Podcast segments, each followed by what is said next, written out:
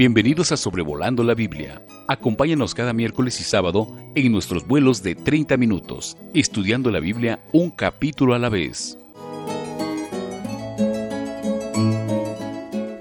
Muy buenos días a todos, aquí Sobrevolando la Biblia, en el episodio número 141, considerando números y el capítulo 22, hoy miércoles 19 de enero del 2022. Les habla David Alves Padre y me da mucho gusto poder considerar junto con ustedes la palabra de Dios.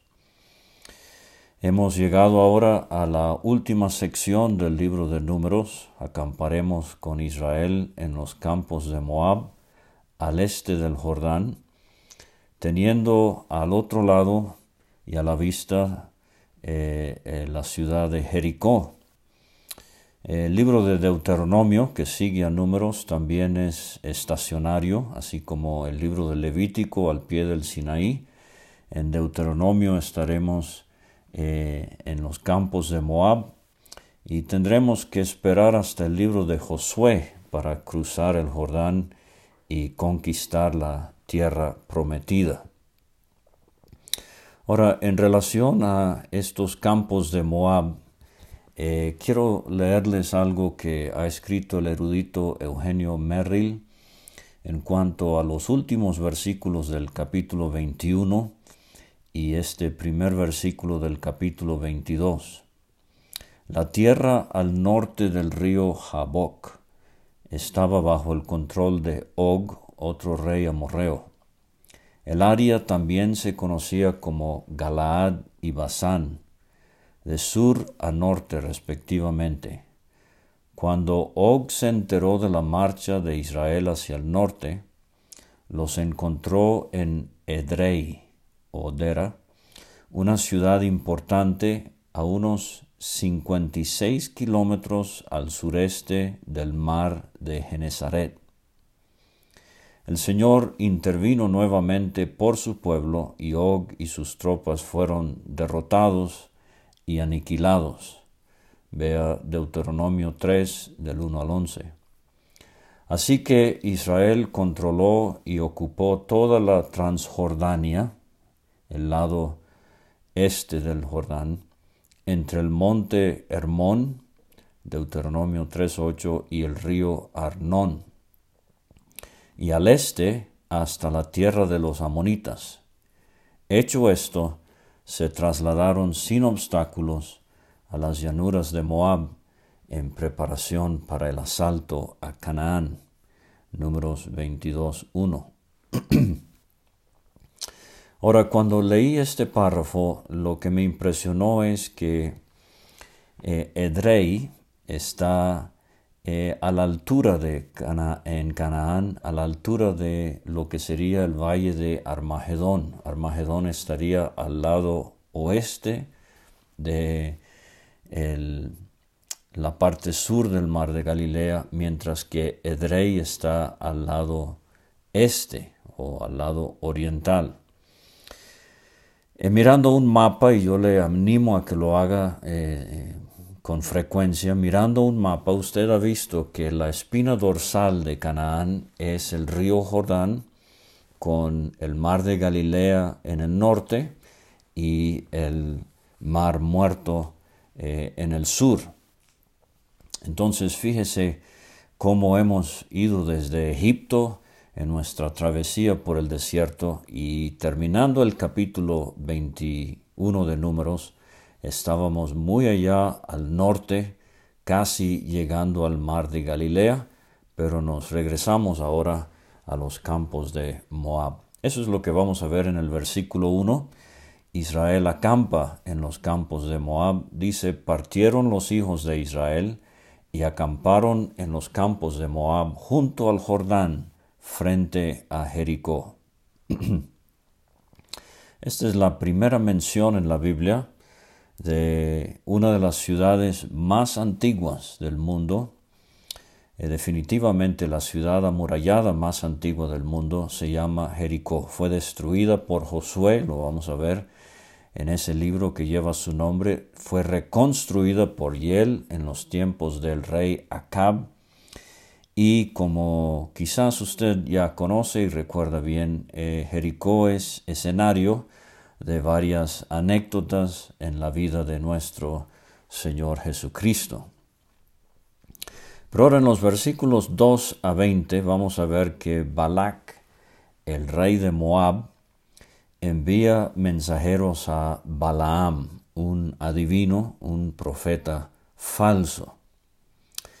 Mencionábamos en un episodio de Sobrevolando la Biblia, allá en Génesis, que hay dos hombres eh, con algo peculiar en la Biblia. Cuando uno lee la historia de Lot en Génesis capítulo 19 eh, especialmente, uno se queda con la impresión de que Lot es un hombre no creyente, muy perverso. Pero cuando llegamos al Nuevo Testamento, en su carta Pedro nos confirma el justo Lot. O sea que sí era creyente, a pesar de episodios muy, muy oscuros en su vida. Con Balaam vamos a ver el reverso.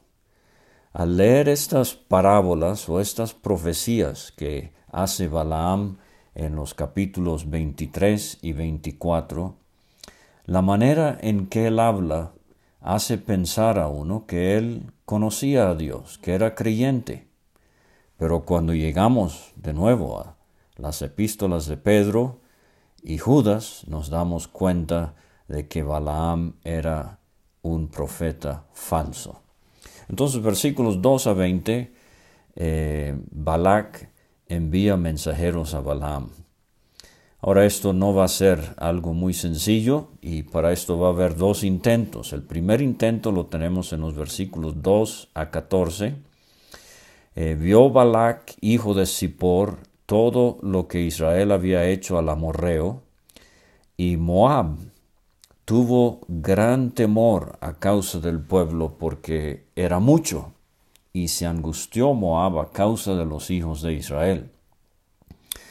Ahora, recuerde que así como Edom, que ya hemos visto, Moab también es pariente de Israel. Moab es descendiente de Lot, el sobrino de Abraham. Y hay mucho temor. Ellos saben bien lo que ha sucedido desde Egipto y lo que ha sucedido al norte con eh, los episodios del capítulo 21 y tienen gran temor. El pueblo era mucho. Recuerde que aunque ha habido mucha mortandad, eh, dos millones de personas, eh, nos dice Josefo, más o menos, salieron de Egipto y están siendo reemplazados por la generación eh, nueva.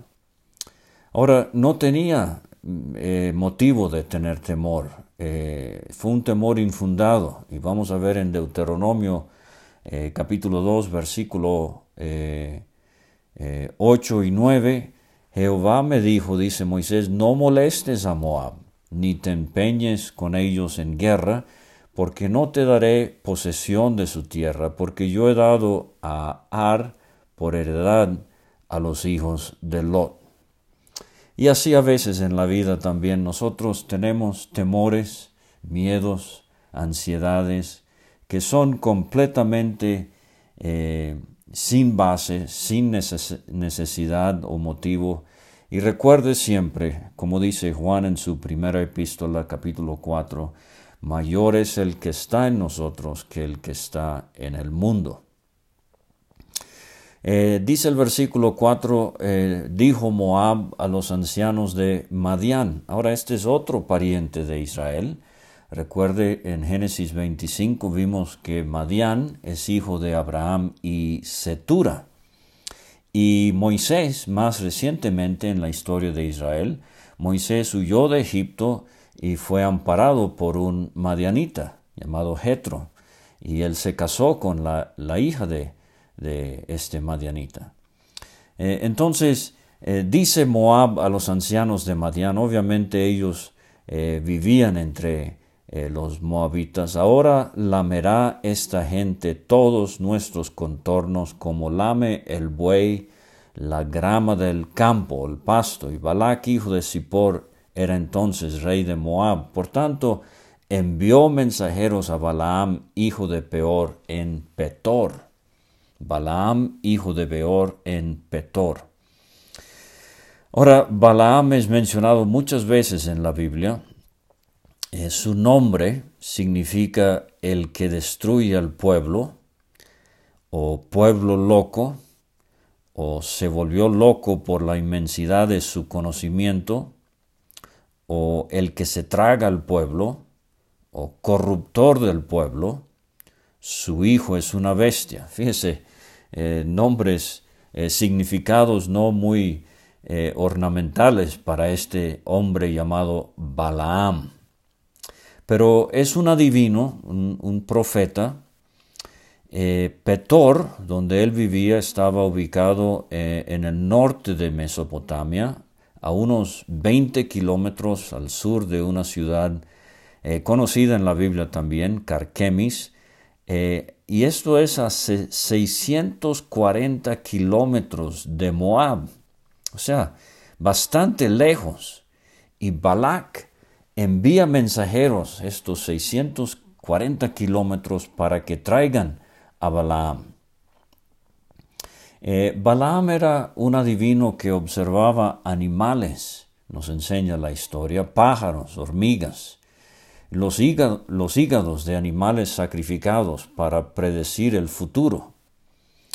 Y es muy interesante que vamos a ver, usted ya lo sabe, Balaam fue un hombre que no pudo identificar lo que estaba tratando de hacer eh, una asna en vida, mucho menos iba a poder predecir algo viendo el hígado de un becerro o de un toro pero es contratado por Balak para maldecir a Israel.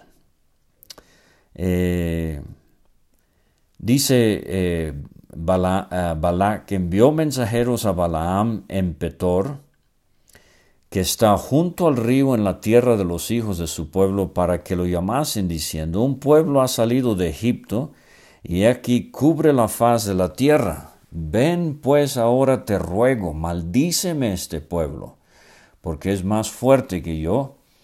Quizá yo pueda herirlo y echarlo de la tierra, pues yo sé que el que tú bendigas será bendito y el que tú maldigas será maldito.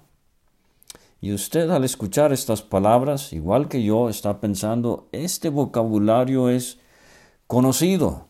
Precisamente esto fue lo que Dios le dijo a Abraham en Génesis capítulo 12, versículos 2 y 3. Y aquí está un hombre pagano enviándole un recado a un adivino pagano y está usando lenguaje bíblico.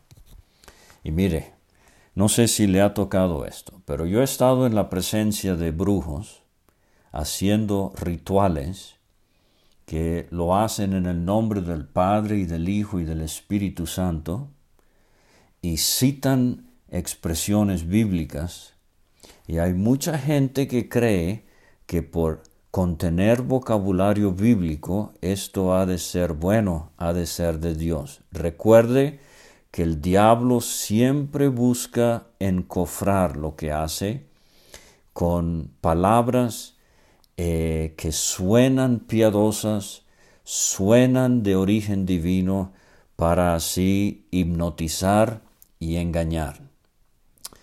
Eh, ahora, un dato interesante es que estos 640 kilómetros desde Moab hasta Petor, la historia nos dice que tardaban 25 días en ir de Moab a Petor. O sea que un viaje ida y vuelta sería 50 días. Vamos a ver que tienen que hacer dos viajes, 100 eh, días, eh, tres meses. Eh, va a tener que esperar el rey de Moab para que por fin llegue Balaam. Y en esos tres meses me imagino su preocupación por este enorme eh, ejército que está eh, lamiéndose a los enemigos a su alrededor y él está sumamente preocupado.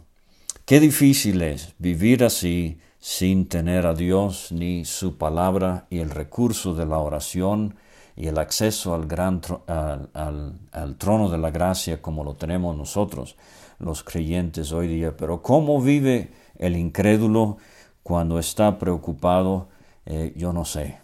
Eh, pero Dios nos ayude a aprovechar estos recursos que Él nos ha dado. Fueron los ancianos de Moab y los ancianos de Madián con las dádivas de adivinación en su mano. Esto posiblemente es eh, dinero, cosas que iban a regalarle a Balaam para persuadirlo a regresar con ellos estos 640 kilómetros, o por la expresión en hebreo hay eruditos que piensan que estos eran tablillas de arcilla seca eh, con lo que se había visto en el hígado de algún animal y están mostrándole esto a Balaam para que él pudiese darse cuenta de la urgencia del asunto. Qué despapayo y qué desorden es el paganismo. Qué bueno que tenemos la palabra de Dios, eh, la palabra profética más segura a la cual hacemos bien en estar atentos. Ahora, Balaam les dice, reposad aquí esta noche y yo os daré respuesta según Jehová me hablare.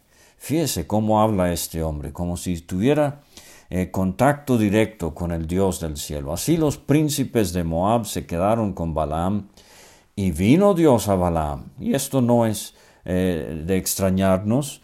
Eh, vimos en el Génesis cómo Dios se comunicó con hombres paganos en Egipto y entre los filisteos y ahora lo hace con Balaam. ¿Qué varones son estos que están contigo? Dios sabía quiénes eran, pero él quiere ver qué es lo que va a decir Balaam. Él sabe lo que hay en el corazón de Balaam y se lo voy a anticipar ahorita, pero se lo voy a leer después. Hay tremenda avaricia en el corazón de este profeta. Él ama al dinero y este va a ser su gran debilidad. Balaam le dice a Dios, he aquí este pueblo que ha salido de Egipto, cubre la faz de la tierra. Eh, eh, Balak está diciendo esto y Balaam se lo está recontando a Dios.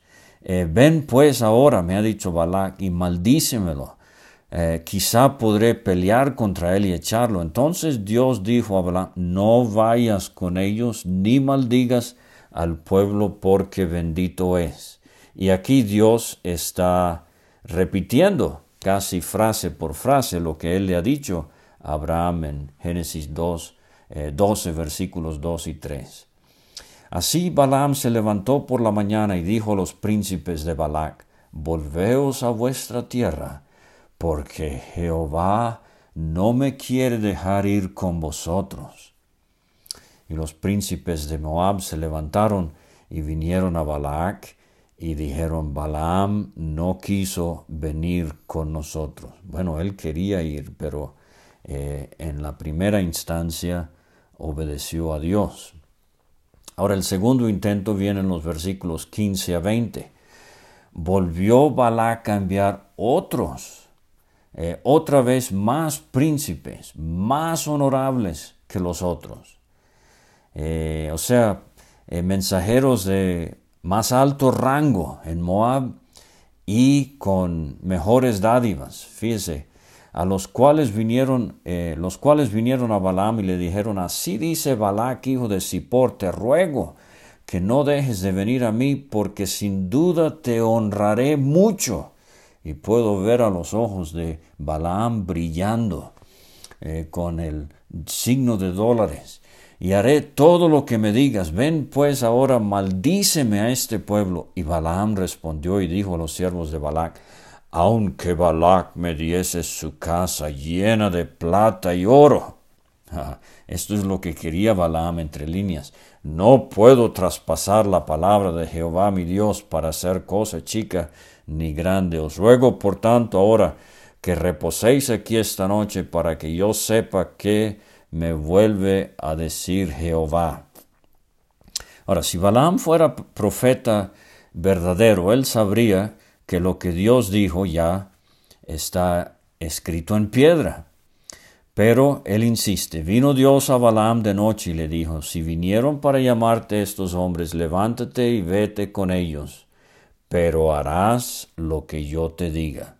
Y aquí vemos como en muchos casos hasta cuando aparezca la bestia en, Apocalipsis 13 veremos que se le da eh, eh, hacer cosas por 42 meses. Entonces, eh, hay muchos casos en la Biblia donde Dios controla lo que va a hacer el inconverso, el incrédulo. Pero tenemos ahora la historia favorita en la escuela bíblica dominical, por, por lo menos en mi experiencia, en los versículos 21 a 40 el ángel y el asna de Balaam. Así Balaam se levantó por la mañana y enalbardó su asna y fue con los príncipes de Moab. Muy grande el contraste con Abraham en Génesis 22, que se levantó por la mañana y enalbardó su asno y fue con sus siervos al monte que Dios le había mostrado. Abraham lo estaba haciendo en suprema devoción a su Dios. Aquí va un hombre movido por don dinero. Pero dice el versículo 22, y la ira de Dios se encendió porque él iba. O sea, Dios ya le había dicho. Lo probó y rápido él se va. Y el ángel de Jehová se puso en el camino por adversario suyo. Ahora, esto parece ser una aparición de Cristo preencarnada, eh, o sea, antes de su encarnación, una cristofanía. Quizás algunos lo vean como una teofanía o simplemente un ángel eh, que Dios usó, pero eh, creo que es una de estas ocasiones en que Cristo actúa en el Antiguo Testamento antes de haber venido a Belén para tomar para sí naturaleza humana. Entonces Cristo, eh, el ángel de Jehová, se puso en el camino por adversario suyo. Triste, trágico el hombre que tiene a Cristo como su adversario. No le va a ir bien. Pero este, ahora tenemos tres instancias de el asna eh, tratando de eh, detenerse y es Dios tratando de eh, hacer recapacitar a este falso profeta. La primera ocasión, versículo 23, el asna vio al ángel de Jehová que estaba en el camino con su espada desnuda en su mano. Y se apartó el asna del camino, iba por el campo. Entonces azotó Balaam al asna para hacerla volver al camino. Esa es la primera ocasión. La segunda, versículo 24. Pero el ángel de Jehová se puso en una senda de viñas que tenía pared a un lado y pared al otro, y viendo el asna al ángel de Jehová se pegó a la pared y apretó contra la pared al pie de Balaam, y él volvió a azotarla. No entiende. A veces se confunde uno aquí con cuál es el burro, el animal o el profeta. Pero versículo 26. Eh, el ángel de Jehová pasó más allá y se puso en una angostura donde no había camino para apartarse ni a derecha ni a, izquierda. Y viendo el asna al ángel de Jehová, se echó debajo de Balaam, y Balaam se enojó y azotó al asna con un palo. O sea, no fue un azote, eh, pero ahora fue con un palo que le pega al animal. Y aquí sucede un milagro. Dice el 28, Jehová abrió la boca al asna. El eh, filósofo cristiano C.S. Lewis, él, él, dice de esto, si alguien eh, duda de que Dios haya podido hacer esto, nada más hay que pensar en la encarnación de Jesucristo. Ese es el milagro de todos los milagros. Y si Dios puede hacer eso, hacer hablar a un burro, eh, no es problema. Yo en lo personal he escuchado a muchos burros hablar, aún en la iglesia, no saben lo que están diciendo. Y esto es trágico. Eh, esto amerita serio atención eh, de parte de los líderes de la iglesia. Eh, pero bueno, dice, Balaam respondió al asna, ¿por qué te has burlado de mí? El asna le dijo, ¿por qué me has azotado estas tres veces? Balaam dice, ojalá tuviera espada en mi mano. Si solo él supiera quién tiene la espada en la mano, ahora te mataría. Y el asna dijo a Balaam, ¿no soy yo tu asna? Sobre mí has cabalgado desde que tú me tienes hasta este día. ¿He acostumbrado a hacerlo así contigo? Y él respondió, no, parece que ni se da cuenta el hombre que está conversando con un asna. Ahora, eh, usted sabe mejor que yo, quizás el asno eh, se caracteriza por su terquedad, pero aquí la asna le está haciendo, y es una, un animal femenino, eh, le está, es hembra, le está mostrando su sujeción, su mansedumbre, todo este tiempo que Balaam la ha tenido. Ahora quiero detenerme. Vimos en Génesis 3 el milagro cuando la serpiente habló. El diablo hizo que la serpiente le hablara a Eva. El diablo puede hacer milagros. Aquí el asna habla, pero es Dios el que hace hablar al asna.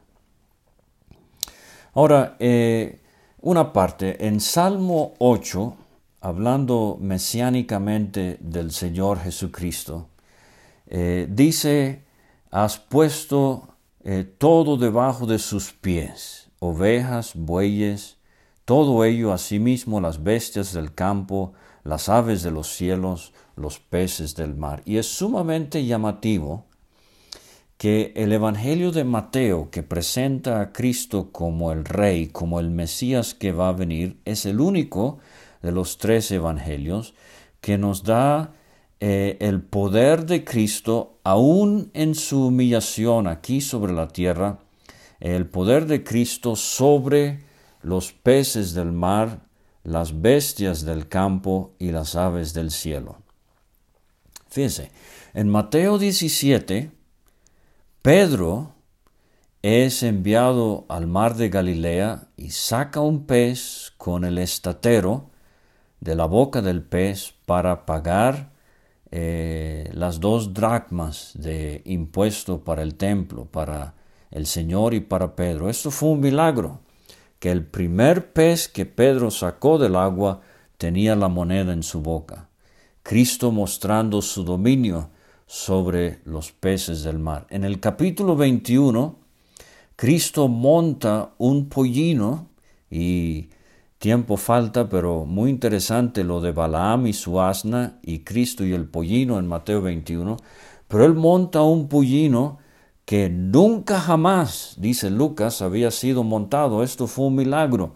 Eh, Pedro vio esto y es Cristo mostrando su dominio sobre las bestias del campo. Y finalmente en Mateo 26 el gallo cantó después de que Pedro negó al Señor tres veces. Cristo mostrando su poder sobre las aves eh, del cielo. Y aquí está un estudio que le recomiendo. ¿Será una coincidencia que tres veces Dios tuvo que lidiar con Balaam y su asna y tres veces Pedro negó al Señor? Se lo dejo. Versículo 31. Entonces Jehová abrió los ojos de Balaam. Y uno se pregunta, ¿cuál fue el mayor milagro? ¿Abrirle la boca a una asna para que hablara o abrirle los ojos a este falso profeta que está sumamente ciego? Segunda Corintios 4:4 dice que el Dios de este siglo, el diablo, Satanás, ha cegado el entendimiento de los incrédulos para que no les resplandezca la luz del Evangelio. Si usted está escuchando y usted no es salvo, ojalá Dios le ilumine, le abra los ojos y que la luz del Evangelio resplandezca en su corazón y que usted hoy mismo pueda ver el peligro en que está y aceptar a Cristo como su Salvador personal. Cuando Balaam abre los ojos, eh, vio al ángel de Jehová que estaba en el camino y tenía su espada desnuda en su mano. Por poco muere. Balaam hizo eh, reverencia y se inclinó sobre su rostro. El ángel de Jehová le dijo, ¿por qué has azotado tu asna estas tres veces? He aquí yo he salido para resistirte, porque tu camino es perverso delante de mí. El asna me ha visto, se ha apartado luego de delante de mí estas tres veces, y si de mí no se hubiera apartado, yo también ahora te mataría a ti, y a ella dejaría viva, porque era inocente, pero Balaam no. Balaam le dice al ángel de Jehová, he pecado. Unas diez personas en la Biblia hacen esta gran confesión. Y lo vimos del pueblo de Israel en el capítulo 21. Aquí de Balaam he pecado, pero tristemente no reaccionó como debería haber hecho. Me hace pensar en Judas, he pecado entregando sangre inocente. No sabía que tú ponías, tú te ponías delante de mí. ¿Cuántos incrédulos no se han dado cuenta de que eventos en su vida han sido ocasionados o traídos por el Señor mismo para que se detengan, paraos en los caminos, dice eh, Jehová por medio de Jeremías, y preguntad por las sendas antiguas.